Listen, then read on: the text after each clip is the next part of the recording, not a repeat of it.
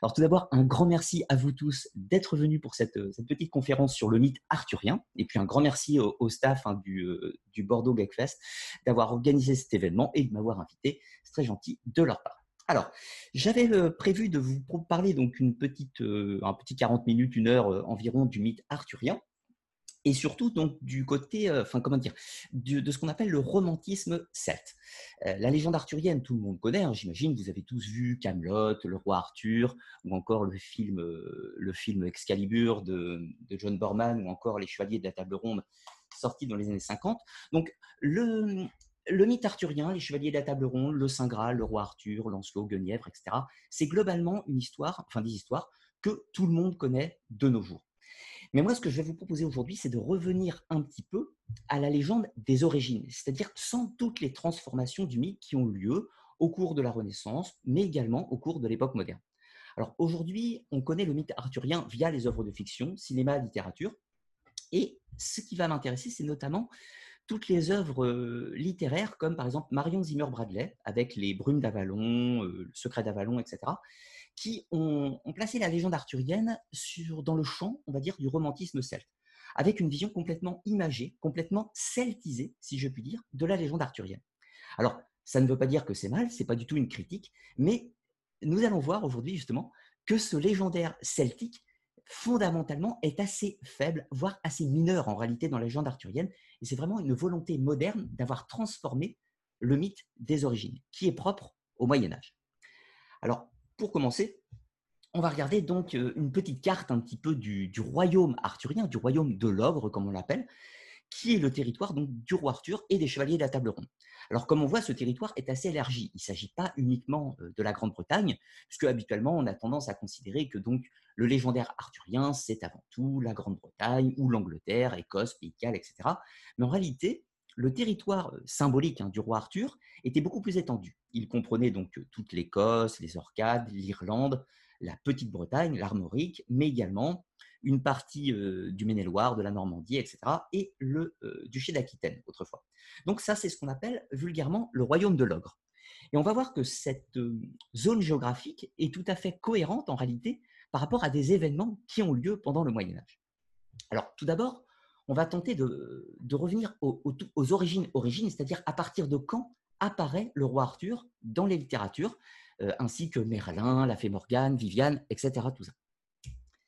Alors, les origines mythiques du roi Arthur, l'Arthur littéraire, donc comprenez euh, les sources textuelles hein, du roi Arthur, apparaissent seulement à partir du 9e siècle de notre ère, dans des textes qu'on appelle les Annales Cambriae, qui ont été euh, publiés en Angleterre au Pays de Galles, hein, et l'Historia Britannium de Nennius toujours au IXe siècle de notre ère. À cette époque, Arthur n'était pas encore associé à la légende du Saint Graal, ça, ça sera plus, euh, plus récent, ainsi qu'au Chevalier de la Table Ronde. Cela ne viendra qu'avec les romans du XIIe siècle, dont on va parler juste après.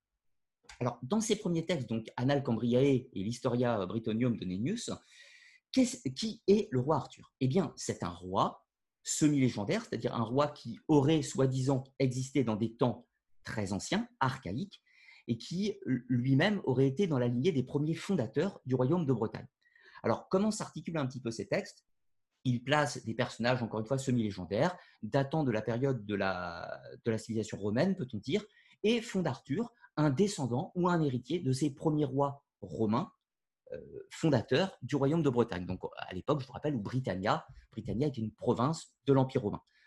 Britannia était une province de Rome, sensiblement entre le 1er siècle de notre ère et le 4-5e euh, siècle de notre ère. Donc, les, euh, auteurs donc, euh, des Annales Cambriae et Nennius dans l'Historia Britannium tentent en fait de rattacher le royaume de Bretagne à ce légendaire romain. Pourquoi? Eh bien, tout simplement parce qu'au cours des 5e et 6e siècles de notre ère, l'île de Bretagne, enfin la Grande-Bretagne, comprenez, va subir des invasions. Les invasions de plusieurs peuples, des peuples germaniques qu'on appelle les Saxons et les Angles. Ces peuples vont progressivement s'installer sur le territoire et il va y avoir une résistance entre les peuples locaux, c'est-à-dire les Bretons, complètement romanisés, mais également christianisés, contre les envahisseurs qui sont des païens et des Saxons et qui viennent s'installer. Donc cette, euh, cette installation, guerre, etc., va se dérouler, enfin va euh, s'échelonner sur à peu près 200 ans environ. Et puis les Saxons vont finir par l'emporter et vont établir des royaumes des royaumes donc on appelle les royaumes anglo-saxons, le royaume du Wessex, de la Mercie, de l'Est Anglie ou de la Northumbrie. Ces histoires-là, vous les retrouvez un petit peu dans, euh, dans les séries à succès aujourd'hui, par exemple Viking ou encore Last Kingdom, où on voit les Saxons installés en Grande-Bretagne avec le royaume, Wessex, Mercie, etc. Tout ça. Et en fait, en réalité, les Saxons et les Angles sont eux-mêmes des envahisseurs de la Grande-Bretagne. Les habitants précédents sont encore une fois les Britons ou les, euh, les Bretons, si vous préférez, mais eux-mêmes, encore une fois, christianisés et euh, romanisés. Donc, le roi Arthur s'articule dans ce légendaire ancien qui parle de ces fameux rois bretons qui résistaient aux, envahisseurs, saxons. Or, je vous rappelle que dans la légende arthurienne, on nous parle toujours du roi Arthur comme celui qui résiste aux envahisseurs, aux, païens germaniques qui, viennent s'installer sur son territoire. Or, si le roi Arthur n'a probablement pas existé sur un point de vue historique, son symbole nous renvoie à cet héritage donc breton qui s'articule en tant que résistance face aux envahisseurs.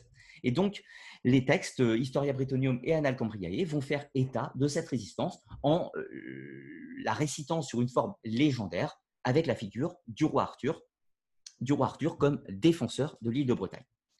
Mais la légende arthurienne telle que l'on connaît n'existe pas encore à cette époque. Arthur n'est qu'une figure de la résistance bretonne euh, contre les envahisseurs. On va un petit peu plus loin et on arrive au XIIe siècle le XIIe siècle, première moitié du XIIe siècle, avec un personnage qui s'appelle Geoffrey de Monmouth. Alors Geoffrey de Monmouth va écrire un texte, enfin plusieurs pour être exact.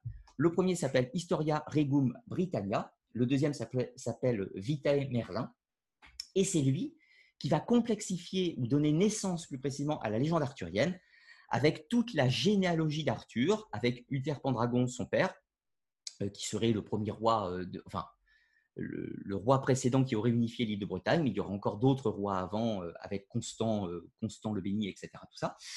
Donc le roi Arthur est l'héritier d'une lignée de personnages qui, encore une fois, reviennent de cet héritage romain, mais vont fonder les bases du royaume de l'Angleterre que l'on connaît. Alors, Geoffrey de Monmouth va établir la légende, mais ce qui va nous intéresser aujourd'hui, c'est pourquoi il va l'établir. Eh bien, revenons un petit peu à l'histoire réelle du royaume d'Angleterre du temps de Geoffrey de Monmouth comprenait au XIIe siècle. Je vous rappelle rapidement que les légendes arthuriennes sont censées se dérouler au fin du IVe, début du Ve siècle de notre ère. Mais Geoffrey de Monmouth, lui, il écrit au XIIe siècle. Or, que s'est-il passé au XIIe siècle? Eh bien, le royaume euh, d'Angleterre, donc euh, la Grande-Bretagne, était dominé par les peuples anglo-saxons, donc des germaniques. Mais un nouveau peuple va envahir l'île de Bretagne. Il s'agit des Normands rapidement qui sont les Normands? Ce sont des Vikings, des Danois, si vous préférez, qui se sont installés en France, en Normandie, sont devenus ducs de Normandie, et l'un d'entre eux, qui s'appelle Guillaume le Conquérant, va avoir des prétentions, pour une histoire euh, de filiation et d'héritage, sur le royaume de Grande-Bretagne. Donc il va entrer en guerre contre Harold, le roi de Grande-Bretagne de cette époque, le roi anglo-saxon. Guillaume le Conquérant va l'emporter. La guerre va avoir lieu en 1066, donc euh, à peu près euh, un, siècle, un demi-siècle avant que Geoffrey de Monmouth écrive sa, chronique. Et Guillaume le Conquérant va conquérir la Grande-Bretagne et établir une nouvelle dynastie, c'est-à-dire une dynastie normande. Et donc, Geoffrey de Monmouth ne va pas écrire du temps du vivant de, Guillaume le Conquérant, il va écrire du temps de ses fils et petits-fils, c'est-à-dire les rois suivants de, la Grande-Bretagne, qui sont donc Guillaume II, Henri Ier Beauclerc et euh, le neveu de, Guillaume le Conquérant, à savoir le roi Étienne Ier. Donc pourquoi Geoffrey de Monmouth écrit sa légende? Eh bien, avant tout, dans une vision politique, pour légitimer, euh, légitimer la présence des rois normands sur le trône d'Angleterre. Comment s'articule cette histoire? Geoffrey de Monmouth reprend les éléments légendaires des textes précédents, des Annales Cambriae et du chroniqueur Nennius. Mais à ça, il va ajouter d'autres choses. Vous connaissez la légende, le roi Arthur est mort à la bataille de, de Camlan, et puis son corps aurait été, euh, soi-disant, emporté sur l'île d'Avalon, l'île mythique, une sorte de paradis dans les légendes celtiques. Eh bien, ce qui est intéressant, c'est que dans l'arbre généalogique des rois de Grande-Bretagne, Geoffrey de Monmouth va faire de, Guillaume le Conquérant un lointain descendant du roi Arthur. Donc, quand on nous amène la légende du retour prophétique d'Arthur, euh, excusez-moi, une petite seconde, je ferme ma fenêtre puisqu'il y a du bruit à l'extérieur. Excusez-moi pour cette courte interruption, je reprends. Alors, du coup, oui, Geoffrey de Monmouth va établir un arbre généalogique comme quoi Guillaume le Conquérant serait le lointain descendant du roi Arthur. Ce qui permet trois choses. La première chose, c'est le retour du sauveur. Arthur est censé revenir de l'île d'Avalon pour sauver le royaume de Bretagne. Or, ce n'est pas lui qui revient, c'est son lointain descendant, à savoir Guillaume le Conquérant, qui vient sauver la Grande-Bretagne des méchants anglo-saxons pour établir une nouvelle dynastie. Mais autre chose également, le fait que Guillaume le Conquérant soit un lointain descendant d'Arthur lui donne une légitimité. Il n'est pas un envahisseur qui vient conquérir l'Ire, il est le roi légitime qui revient sauver son royaume. Et ça, c'est très important. Alors, l'histoire ne s'arrête pas là. Donc, oui, rapidement, l'Historia Bretonum, euh, Historia Regum euh, Britannia établit les bases de la légende arthurienne. Mais à ce stade, on parle des chevaliers de la table ronde, on parle de Merlin, mais on ne parle absolument pas euh, de la légende du Saint Graal, par exemple. Il n'y a pas du tout, euh, pas du tout tous les, éléments de la légende, type euh, la fée Morgane, prêtresse d'Avalon, la Dame du Lac, etc. Ça reste relativement léger à cette époque. On va passer à la suite. On arrive en 1150-1155 à peu près, la période d'écriture du roman de Brut, de l'auteur Weiss. Alors, ça c'est très important parce qu'on est dans la deuxième, deuxième partie de l'édification du mythe, et c'est encore une fois une histoire de géopolitique. Reprenons l'histoire réelle du XIIe siècle. Nous avons nos rois normands, donc Guillaume le Conquérant, Guillaume II, Henri Ier Beauclerc, et puis ensuite Étienne Ier, qui sont rois de Grande-Bretagne, également du duc de Normandie, et qui règnent sur un vaste territoire. Mais il va y avoir une nouvelle guerre dynastique. Le roi Henri, euh, Henri Ier Beauclerc, fils de Guillaume le Conquérant, va, ne va pas avoir d'héritiers mâles qui vont lui survivre. C'est donc son, son, neveu, son cousin, qui va lui succéder, à savoir le roi Étienne Ier. Mais Henri Beauclerc avait une fille qui s'appelle Mathilde. Cette dernière va avoir elle-même un fils qui s'appelle Henri II Plantagenet, qui était euh, duc, euh, qui était euh, le fils des comtes du Maine, un personnage relativement puissant du royaume de France. Et il va y avoir une guerre pour l'héritage de la couronne d'Angleterre entre Mathilde et son fils Henri II Plantagenet, et de l'autre côté, le roi qui est sur le trône euh, en tant que régnant, à savoir Étienne Ier. Donc, tout le monde cherche à se légitimer. Étienne Ier, en tant que successeur de Guillaume le Conquérant, était déjà légitimé par la chronique de Geoffrey de Monmouth. Mais maintenant, c'était les Plantagenets qui voulaient se légitimer sur le royaume d'Angleterre. Au niveau de l'histoire réelle, vous savez que Étienne euh, Ier va régner jusqu'à sa mort, puis il y aura un accord qui fait qu'à sa mort, c'est euh, Henri II Plantagenet qui va monter sur le trône d'Angleterre. Donc Henri de Plantagenet devient roi du Royaume-Uni, de, l'Angleterre, pays de Galles, mais également euh, duc de Normandie, comte d'Anjou, et plus tard, par son mariage avec Aliénor d'Aquitaine, également duc de Bretagne. Donc c'est un vaste territoire. Le roman de Brut de Weiss s'inclut dans cette histoire. Le texte sera écrit pour Aliénor d'Aquitaine, donc euh, la femme d'Henri II Plantagenet. Et qu'est-ce que fait Weiss? Eh bien, il va reprendre exactement les mêmes éléments de la légende qu'avait fait Geoffrey de Monmouth. Il va rendre Henri de Plantagenet légitime en tant que successeur descendant du roi Arthur. Donc, on est exactement sur le même archétype. Euh, Henri de Plantagenet n'est pas un conquérant qui va devenir le nouveau souverain du royaume d'Angleterre. Il s'agit d'un successeur, d'un roi légitime, d'un roi perdu qui vient restaurer la dynastie sur le trône, tout simplement. Alors, Là, je vous renvoie à une carte un petit peu avant. Le royaume de l'ogre.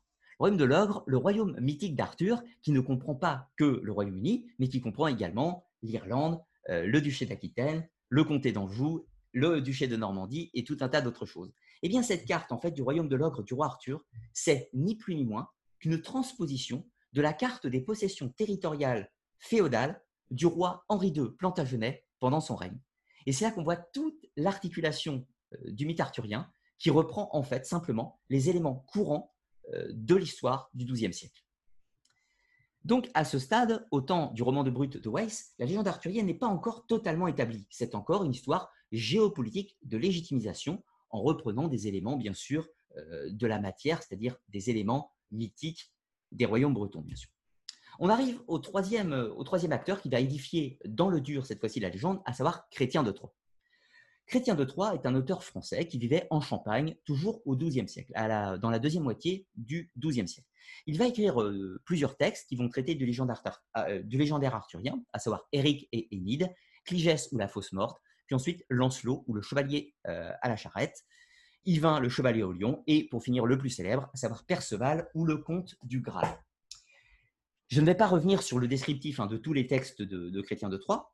Ce qui est intéressant, c'est que c'est lui le premier qui va parler dans ses textes de la légende du Graal. Alors, le Graal, élément central hein, de la légende arthurienne, on le retrouve dans, dans Camelot, où il recherche désespérément le Graal. Dans la plupart des films du légendaire arthurien, du légendaire arthurien, on retrouve cette notion euh, du Graal ou du Saint Graal. Mais celui qui l'a inventé, sur le plan historique, c'est Chrétien de Troyes. Chose plus importante, Chrétien de Troyes nous parle du Graal, mais pas du Saint Graal. Dans le roman Perceval, le héros se retrouve dans une situation, dans un château mythique avec un roi, le, fameux roi pêcheur, personnage qui est soi-disant le gardien du Graal. Et euh, Perceval va assister à une célébration ou une procession, si vous préférez, où sera amené devant lui le Graal. Le Graal, qui à cette époque représente un plat, un plat ou un récipient, pour euh, paraphraser Camelot un petit peu. Mais à cette époque, on ne parle pas du Saint Graal, on ne parle pas de la légende euh, du sang de Jésus-Christ qui aurait été recueilli. Ceci n'existe pas encore au XIIe siècle. Il faudra attendre un auteur suivant pour que la légende du Saint Graal devienne ce qu'elle est aujourd'hui. C'est le texte, les textes de, Robert de Boron qui vont faire donc du Graal de Chrétien de Troyes un vase, une coupe sacrée qui aurait recueilli le sang de Jésus-Christ lors de la crucifixion et qui aurait été rapporté en Grande-Bretagne par le personnage de Joseph d'Arimathie. Donc ceci va exister à partir du XIIIe siècle, du temps de Robert de Boron, mais n'existe pas au XIIe siècle. Donc, avec Geoffrey de Monmouth, Weiss, le roman de Brut, et Chrétien de Troyes, vous avez toute la base de la légende arthurienne qui est totalement dans sa pureté d'origine. Et c'est cette légende qui va nous intéresser aujourd'hui. Allons un petit peu plus loin. Donc, le mythe arthurien, légende du XIIe et XIIIe siècle, et on va voir un petit peu euh, la chronologie des événements qui ont pu servir de terreau pour l'écriture de légende. Pas forcément en tant qu'inspiration, mais du moins son terreau. En 1066, vous avez la conquête, de, la conquête normande de l'Angleterre par Guillaume le Conquérant, qui va vaincre le roi Harold et donc devenir le nouveau souverain. Ensuite, vous avez des éléments qui se passent à l'autre bout du monde. C'est euh, la première croisade qui, démarre en 1095 avec l'appel euh, d'Urbain II à Clermont. La croisade va prendre Jérusalem en 1099. Ce sont des éléments donc de la même époque que l'écriture des balbutiements de la légende arthurienne. Donc en 1138, c'est le roi Étienne Ier d'Angleterre qui règne sur le royaume, euh, le royaume anglo-saxon, enfin le royaume anglo-saxon et normand, avec l'écriture de Geoffrey de Monmouth, Historia Regum Britannia. Ensuite, quelques années plus tard, 1146 à 1149, c'est les éléments de la deuxième croisade où le roi de France Louis VII va envoyer ses troupes pour attaquer la ville de Damas au Proche-Orient. À cette époque, le roi de France Louis VII était marié à Aliénor d'Aquitaine, mais ils vont se quereller pendant cette croisade et au retour de la croisade, ils vont divorcer, ce qui était plutôt rare, euh, plutôt rare au Moyen Âge. Elinor d'Aquitaine va faire un nouveau mariage et va se marier donc avec le prétendant au trône d'Angleterre, à savoir Henri II Plantagenet, et ce qui va aboutir donc à ce vaste territoire, puisque euh, le duché d'Aquitaine, le comté d'Anjou et la Normandie de cette époque n'appartenaient pas au royaume de France, mais appartenaient à Henri de Plantagenet et donc étaient associés au royaume d'Angleterre. Donc vous voyez, c'était assez délicat et ce qui va engendrer d'ailleurs de nombreux conflits. C'est à cette époque qu'on va avoir l'écriture du roman de Brut, donc de Weiss, pour légitimer Henri de Plantagenet. Un petit peu plus tard, 1170-1190, on va avoir les œuvres de Chrétien de Troyes, donc celui qui va vraiment établir la légende dans le dur. Et ce qui va être intéressant, c'est que Chrétien de Troyes va écrire, écrire pour des mécènes, pour les personnes qui le financent tout simplement. Je vous rappelle qu'à cette époque, au Moyen Âge, un artiste quand il écrit une œuvre, en général, c'est une œuvre de commande ou une œuvre pour euh, glorifier un personnage historique de son temps et ce qui lui apporte bien sûr des revenus. Car il est de coutume, encore une fois, qu'un auteur euh, possède un mécène qui va financer son travail, le rémunérer pour son œuvre. Alors, Lancelot, donc Lancelot, un roman, euh, roman d'amour d'une certaine façon avec sa romance avec Guenièvre, sera dédié à Marie de Champagne. Alors, Marie de Champagne, qui était-elle? Eh bien, c'était la fille, la fille d'Aliénor d'Aquitaine et du roi de France Louis VII, donc du premier mariage d'Aliénor. Donc très important parce que Marie de France était donc un personnage extrêmement important de ce temps, qui avait donc une culture à la fois du royaume de France, mais également par sa mère liée au royaume d'Aquitaine et donc au fameux royaume de l'Ogre roi Arthur. Royaume de l'Ogre, je vous rappelle, l'immense royaume qui comprend un vaste territoire. Ensuite, Chrétien de Troyes va écrire Perceval ou le comte du Graal. Il va le dédier à Philippe d'Alsace. Alors Philippe d'Alsace, qui était comte du, territoire, lui-même a participé à la croisade. Il a participé à la, croisade, il va, se rendre en Terre Sainte sensiblement, si je ne vous dis pas de bêtises de tête, hein, entre 1167 euh, ou 1177 et 1179. Il va revenir sur le territoire et sera même le précepteur de l'héritier euh, du trône de France, à savoir le jeune euh, Saint-Louis. Le jeune Saint-Louis. Donc ça, c'est très important parce que Chrétien de Troyes donc, va écrire un texte, Perceval, pour un personnage qui lui-même a participé à la croisade, lui-même a été en Terre Sainte, d'où cette idée de roman initiatique que l'on va retrouver dans Perceval, avec cette quête du Graal, qui renvoie un petit peu à l'idée de cette chevalerie, cette chevalerie du Moyen Âge qui part euh, dans une quête mystico-ésotérique, si l'on peut dire, en Orient. Et longtemps plus tard, pour vous donner un petit rapport temporel, on va avoir un autre livre qui n'a aucun rapport avec la légende arthurienne, qui s'appelle Le livre de l'ordre de la chevalerie, d'un personnage qui s'appelle Raymond Lulle. Alors, pourquoi je vous fais cette petite chronologie? C'est pour vous montrer que les légendes arthuriennes s'incluent parfaitement dans le mode de vie, le mode de pensée et le fonctionnement d'une société du Moyen Âge. Les mythes arthuriens, c'est avant tout deux éléments fondamentaux. D'un côté, la chevalerie, et de l'autre côté, l'amour courtois. La légende arthurienne, on vous parle, encore une fois, dans les textes, d'éléments qui sont censés se dérouler entre le 4e, 5e, 6e siècle de notre ère, pendant le moment où les Bretons, donc des Celtes romanisés, se sont, se sont pas révoltés, ont résisté à l'envahisseur germanique anglo-saxon. Ça, c'est le légendaire. Mais dans la réalité, les romans euh, de la table ronde sont écrits au Moyen Âge, au XIIe siècle. Or, si l'on regarde les textes, on nous parle de joutes de chevalerie, de tournois, on nous parle de harnois, d'armure complète du Moyen Âge, on nous parle de code moral de la chevalerie, on nous parle de joutes, on nous parle euh, encore une fois de féodalisme, c'est-à-dire avec un roi et puis ses serments de vassalité euh, de, ces, ces seigneurs féodaux inférieurs qui prêtent serment à leur suzerain de le protéger, de lui venir en assistant, eh bien, en fait, dans la légende arthurienne, vous avez absolument tous les codes d'une société féodale, ce qui n'existait pas au temps supposé de la légende arthurienne, c'est-à-dire 5e, 6e siècle. Le féodalisme n'existe pas à cette époque. On est encore dans un système romanisé avec un héritage celtique. Donc, la légende arthurienne s'articule en illustrant le monde de leur époque, c'est-à-dire le XIIe siècle. L'autre élément, c'est l'amour courtois. Alors, qu'est-ce que l'amour courtois? Vous avez sûrement euh, des souvenirs donc, de la légende arthurienne où vous entendez parler de la romance entre Lancelot, le meilleur chevalier du monde, et euh, la reine Guenièvre, femme du roi Arthur. Vous avez également de nombreux récits d'amour entre chevaliers et, autres choses, les péripéties euh, amoureuses de la fée Morgane dans, dans les romans de, Marion Zimmer et autres, et toutes les turpitudes qu'on retrouve dans Camelot avec ce pauvre Perceval qui a du mal à comprendre que, que Angarade est amoureuse de lui. Donc tout ce légendaire amoureux arthurien, est encore une fois typique du Moyen Âge, mais qui prend le nom de l'amour courtois. Alors qu'est-ce que c'est? Eh bien, à cette époque, dans le territoire de la France, vous avez deux entités territoriales principales qui peuvent se dissocier.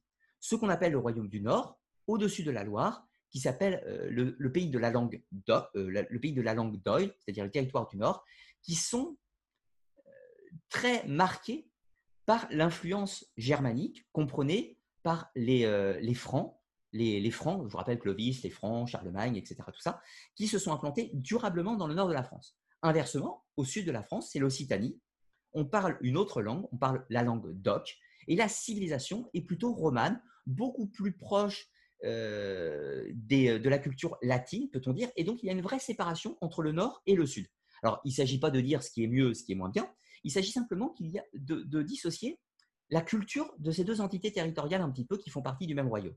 Donc, dans le territoire du Sud, la langue d'oc, c'est une culture, on va dire, beaucoup plus chantante, beaucoup plus, beaucoup plus festive, si l'on peut dire, beaucoup moins, austère, beaucoup moins austère que le royaume du Nord. Et donc, c'est dans ce royaume du Sud qu'on va voir l'essor de ce qu'on appelle le mouvement des troubadours.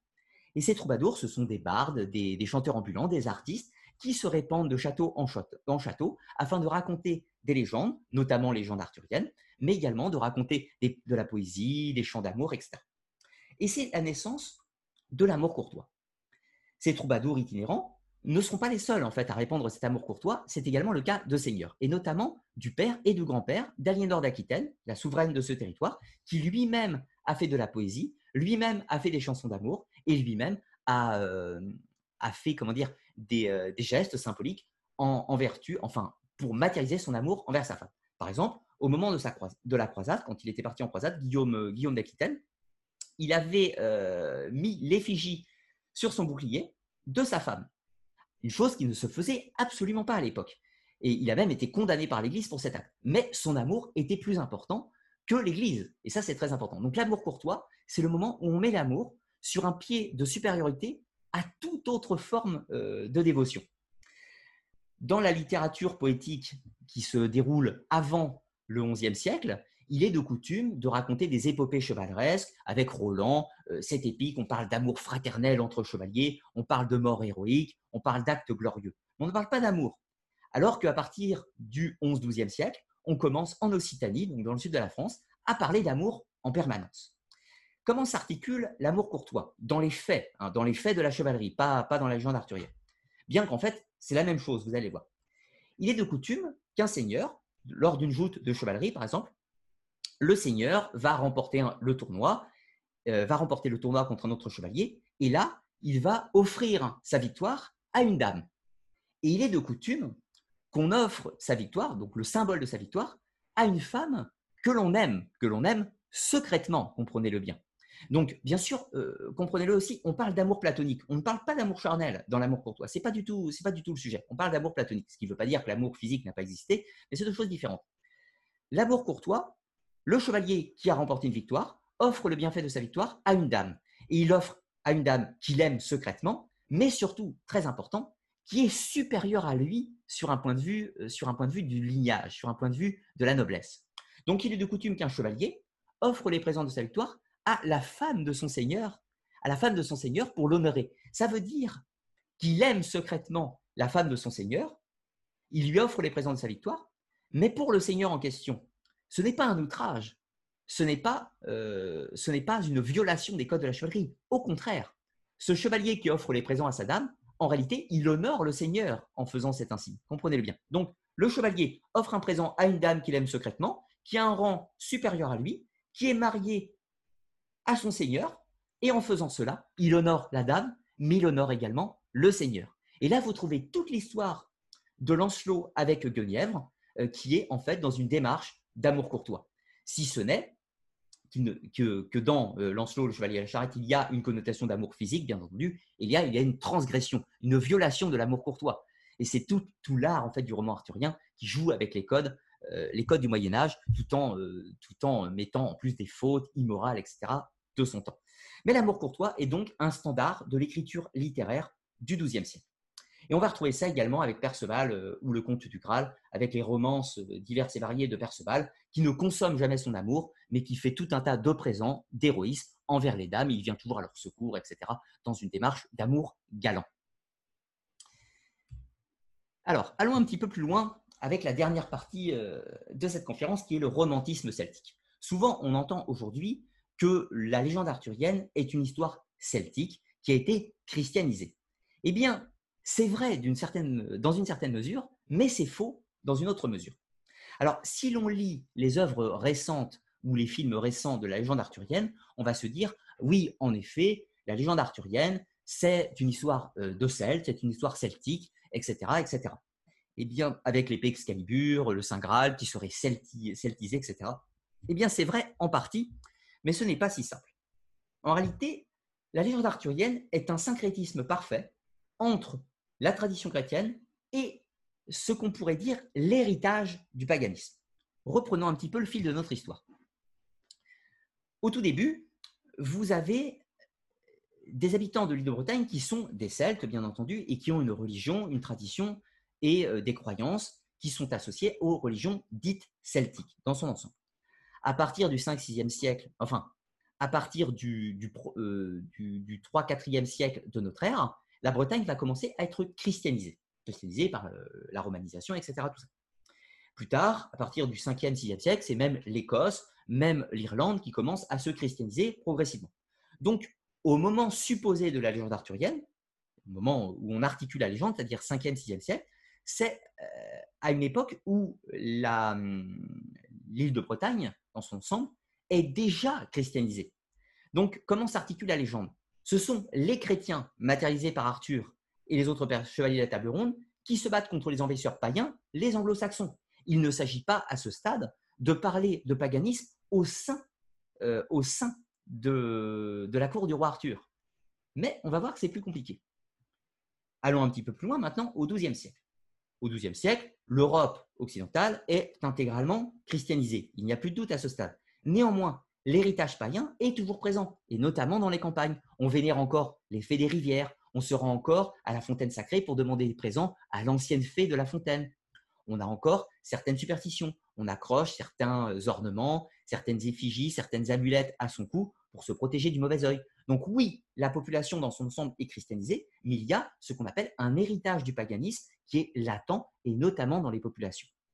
Donc, la légende arthurienne, écrite par les premiers auteurs, reprend ce qu'on appelle la matière de Bretagne, c'est-à-dire tout cet héritage païen qui a subsisté, qui subsiste au sein des traditions populaires, mais également les éléments géopolitiques de leur temps.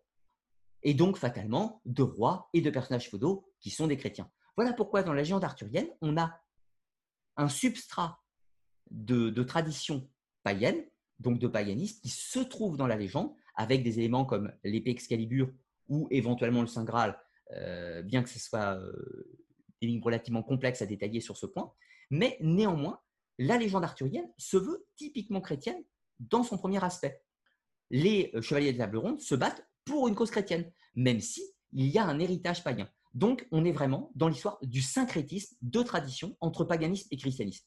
Vouloir réduire, réduire la légende arthurienne à simplement une histoire chrétienne, c'est une erreur. Et vouloir réduire la légende arthurienne simplement à une histoire de paganisme qui aurait été christianisée par les méchants, euh, les méchants pères de l'Église, eh bien c'est faux également on est réellement dans un mariage de paganisme et de christianisme au XIIe siècle. Alors, pour euh, prendre quelques éléments euh, de, cette transformation, prenons un des héritages de la tradition celte qui se trouve au sein de la légende arthurienne. Dans les chroniques irlandaises, donc les récits des invasions de l'Irlande, texte mythologique qui sera écrit sensiblement au, au 11-12e siècle, nous avons le récit des invasions d'Irlande, euh, que je vous dis pas en 7-8e siècle. Vous avez les récits des invasions d'Irlande où on trouve en fait ces dieux symboliques qui s'appellent les Tuatha de Danann, qui ont entre, entre leur possession des objets magiques. Des objets magiques au nombre de quatre. Le premier, c'est la pierre de Phal, ou la pierre qui crie. C'est une pierre qui désigne le roi. Le deuxième objet est l'épée de Nuada, ou Kaledwich, qui va devenir plus tard la fameuse Excalibur. En troisième, vous avez le chaudron de Keridwen, donc chaudron de Kéridouane ou chaudron d'immortalité. Et le quatrième objet magique est bien sûr euh, la lance de Lug ou euh, la lance du dieu Lug, hein, la lance du dieu solaire. Ces quatre objets vont se retrouver dans la légende arthurienne, dans, euh, Perceval, le comte du Graal. Hein. Vous avez le chaudron de Kéridouane qui devient le Graal, le récipient qui détient un pouvoir magique. Vous avez la pierre de Phal qui devient la pierre dans lequel, dans lequel est piégée l'épée qui va désigner Arthur en tant que roi. Et là, j'en profite pour vous rappeler une, petite chose importante. Excalibur, l'épée du roi Arthur, n'est pas l'épée qui se trouve piégée dans le rocher. Ça, c'est une simplification moderne de la légende. En réalité, au XIIe siècle, il y a deux épées légendaires. La première est l'épée qui se trouve dans le rocher. Cette épée n'a pas de nom. Elle est donc, comprenez-le, dans la pierre de Phal. C'est l'épée qui désigne le roi lorsqu'on enlève cette épée du rocher. Donc, la symbolique revient donc des légendes celtiques. Et de l'autre côté, vous avez Excalibur, qui cette fois-ci vient de l'épée du Nuada et qui est donnée dans la légende par la Dame du Lac. Donc, ces deux épées différentes. Et vous avez donc le troisième objet de la légende arthurienne, l'épée Excalibur, Caledwish, celle qui tranche bien, qui reprend le symbole de la royauté du dieu druide, euh, du dieu Nuada, dans les légendes irlandaises. Et le quatrième objet, c'est la lance de Lug, la lance du dieu, euh, du dieu de la lumière. On va retrouver cette lance donc dans euh, le conte du Graal de Perceval, où lors de la procession où on présente le Graal, il y a également une jeune femme qui possède cette lance, cette lance dont plusieurs euh, gouttes de sang en perles et qui reprend en fait euh, le quatrième objet des légendes, des légendes celtiques. Alors, comme vous le voyez, on reprend un légendaire celtique, néanmoins, on n'est pas dans une légende purement celtique d'origine, puisque ce sont des éléments de tradition populaire qui sont réadaptés par les auteurs de leur temps, mais dans un monde chrétien. Donc, pas de christianisme, pas de paganisme, c'est un syncrétisme entre les deux, encore une fois. Revenons-en au cas particulier euh, de la quête du Graal, pour faire un petit peu son historique. Aujourd'hui, quand on parle du Saint Graal, vous avez immédiatement l'image, euh, l'image de la coupe sacrée, de la coupe d'immortalité, de l'artefact légendaire qui aurait recueilli le sang de Jésus-Christ lors de la crucifixion. Alors, faisons un petit peu l'historique très brièvement du Graal, avec les trois auteurs majeurs qui vont établir la légende. Le premier, c'est Chrétien de Troyes. Qu'est-ce que nous dit Chrétien de Troyes sur le Graal? Eh bien, c'est très simple. Perceval se trouve dans le château du roi pêcheur. Lors d'un banquet, il y a une procession. Plusieurs personnes arrivent avec des objets. Une jeune femme tient un plateau qui est appelé un Graal. Comprenez, un Graal, pas le Graal. Donc, sous-entendu, ce n'est pas forcément un objet unique. Et à l'intérieur de ce Graal se trouve quelque chose de magique, une hostie sacrée en l'occurrence. Il y a également lors de cette procession la présentation de la lance, etc. Donc, ce Graal, en l'occurrence, est présenté. Et puis, euh, après, je ne vous raconte pas toute la suite de l'aventure, je vous renvoie à la lecture de Perceval pour découvrir les tenants et les aboutissants de cette histoire. Donc, à, à ce stade, on ne parle que d'un Graal en tant qu'objet sacré qui contient quelque chose de magique, à savoir une hostie sacrée. Plus tard, une vingtaine d'années après, c'est Robert de Boron. Robert de Boron, comprenez-le, est un ecclésiastique, d'où la christianisation du Saint Graal. Robert de Boron va faire que le Saint Graal est cette fois-ci la coupe magique qui a recueilli le sang de Jésus-Christ et qui sera rapportée par Joseph d'Arimathie. Donc, c'est la christianisation de la légende du Graal par Robert de Boron. Et ensuite, vous avez la troisième phase de la légende qui est écrite par Wolfram von Eschenbach, donc euh, un, troubadour allemand, qui va écrire donc Parsifal, euh, la, même, histoire que Perceval, mais en version allemande, plus complète, où cette fois-ci, euh, le Graal n'est plus un, vase sacré, mais se trouve être une pierre, la fameuse pierre incandescente que vous savez dans tous ces débats dans la série Camelot où il y a des débats sur la nature du Graal, eh bien Alexandre Astier n'est pas du tout euh, un farfelu qui a établi euh, sa légende n'importe comment. Il s'est bel et bien inspiré des légendes arthuriennes des premiers textes en parlant de cette fameuse pierre incandescente. Quelle est-elle? Eh bien Wolfram von Eschenbach nous présente le Saint Graal, enfin le Graal, comme étant une pierre qui serait tombée de la couronne de Lucifer lors de la chute des anges. Et donc le Graal ne devient plus un vase euh, un vase sacré, mais devient la pierre de la connaissance, la pierre qui possède toutes les connaissances de l'humanité, et ce qui nous amène dans une quête, cette fois-ci, beaucoup plus ésotérique, bien entendu. Voilà pour les trois apparences du Graal et l'édification de la légende, comment elle s'est articulée au Moyen Âge, au XIIe et au XIIIe siècle. Tout ce qui vient après, ce sont des transformations progressives de la légende, car euh, le mythe d'Arthur est un mythe qu'on appelle un mythe de type protéiforme, qui évolue perpétuellement au cours du temps, qui s'adapte à son époque, qui s'adapte à son environnement. D'où vous avez des auteurs, enfin une autrice comme euh, Marion Zimmer Bradley, qui va complètement christianiser la légende, complètement la rendre romantique, en euh, mettant l'accent sur le féminin sacré, les prêtresses d'Avalon, etc. Ce sont de très belles histoires, hein. ce n'est pas du tout une critique, encore une fois, mais ce sont des évolutions romantiques de la légende du Graal qui s'éloignent drastiquement de ce qu'était la légende arthurienne d'origine, à savoir au XIIe et XIIIe siècle. La plupart des films qui reprennent la légende arthurienne aujourd'hui se basent beaucoup plus sur les, visions romantiques du Graal de Marion Zimmer Bradley ou éventuellement euh, La Morte d'Arthur, les textes de Thomas Mallory, qui ont été écrits au XVe siècle en l'occurrence et qui euh, donnent la vision assez moderne, peut-on dire, de la légende arthurienne, mais qui n'a plus grand-chose en commun, encore une fois, avec la légende des origines d'Arthur. Alors, pour ceux qui voudraient en savoir un petit peu plus, je vous propose donc, parce que je ne me suis pas présenté d'ailleurs en d'émission, euh, rapidement, moi, je suis un vidéaste, je propose des vidéos de vulgarisation sur les thématiques historiques, archéologiques, mythologiques symbolique, théologique euh, et, ésotérique sur ma web TV. Donc ma web TV qui s'appelle donc Arcana, les mystères du monde sur YouTube. Et je vous ai proposé pas mal d'émissions qui traitent de la légende arthurienne. Donc euh, euh, Arthur de la légende à la réalité, des vidéos mythologiques sur Merlin, sur Perceval, sur l'île d'Avalon, sur Gauvin, sur tout un tas de personnages.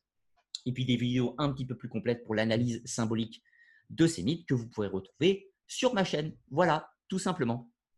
Voilà ce que j'avais à vous dire, euh, ce que j'avais à vous dire pour aujourd'hui.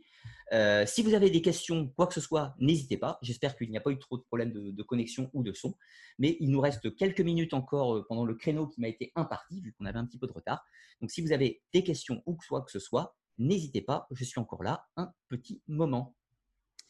Euh, question de Megan. Hum, est-ce que la fée Morgane est aussi appelée Morgana? Oui, c'est possible en fait. À la base, Morgane, ça veut dire la fille de l'eau ou la fille de la mer.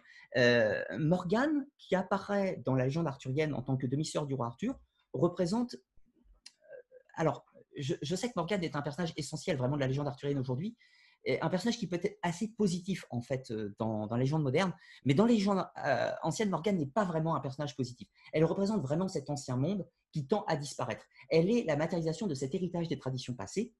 Et Morgane en tant que fée. Alors qu'est-ce que ça veut dire une fée déjà à cette époque? Une fée, c'est plus ou moins une déesse.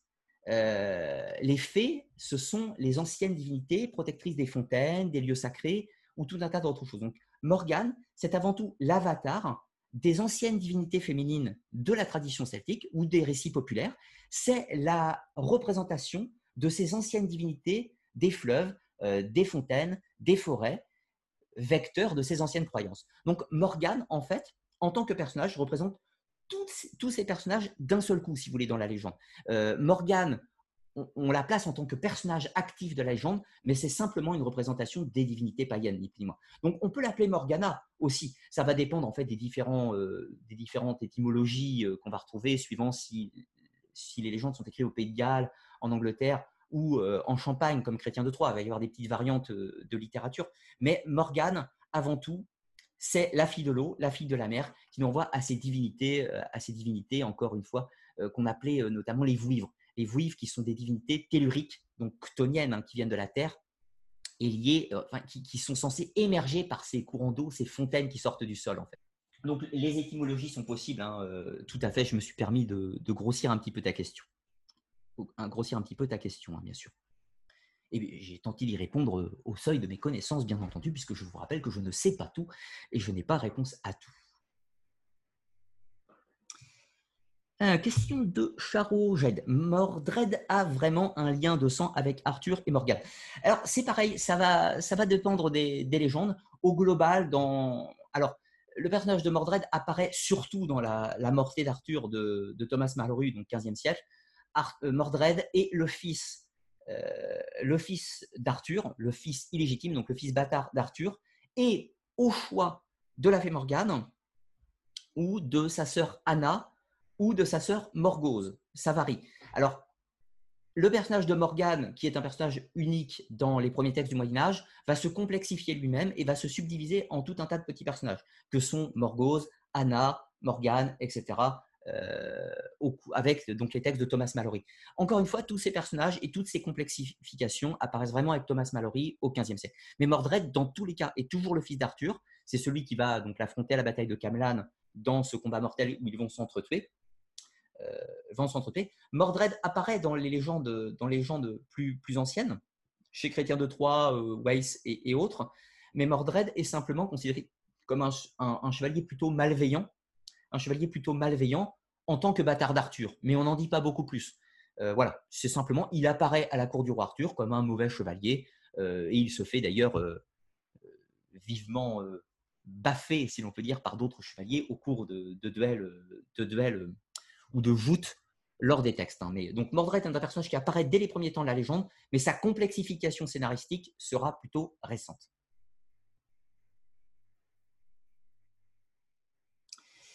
Alors, question de Mégane. Quel ouvrage de la légende arthurienne pourriez-vous nous conseiller de lire? Euh, Il y a plusieurs façons de répondre à cette question. Euh, si, euh, si vous souhaitez un, roman, c'est-à-dire de quelque chose d'agréable, de, romantique à lire, je vous recommande vraiment les, œuvres de Marion Zimmer Bradley, parce que déjà, cette, cette, autrice écrit excellemment bien. Donc c'est fantastique, il y a un peu de mythologie, un peu de légendaire. Euh, c'est pas du tout factuel au niveau, au niveau du mythe d'origine, mais c'est vraiment très très agréable à la lecture. Pour les puristes, ceux qui veulent vraiment vraiment euh, pousser un petit peu l'analyse de la légende et revenir aux sources d'origine, je vous recommande ce livre-là. Donc la légende arthurienne avec une vingtaine de textes sélectionnés euh, parmi les plus importants. Donc c'est du pavé, hein, euh, c'est des bouquins qui font, font à peu près 1000 pages.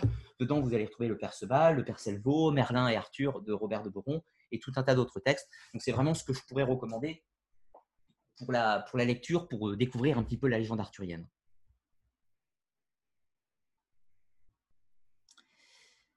Alors, ensuite, qu'avons-nous d'autre? Question de Léa. Que je ne perds pas ma page, ma page.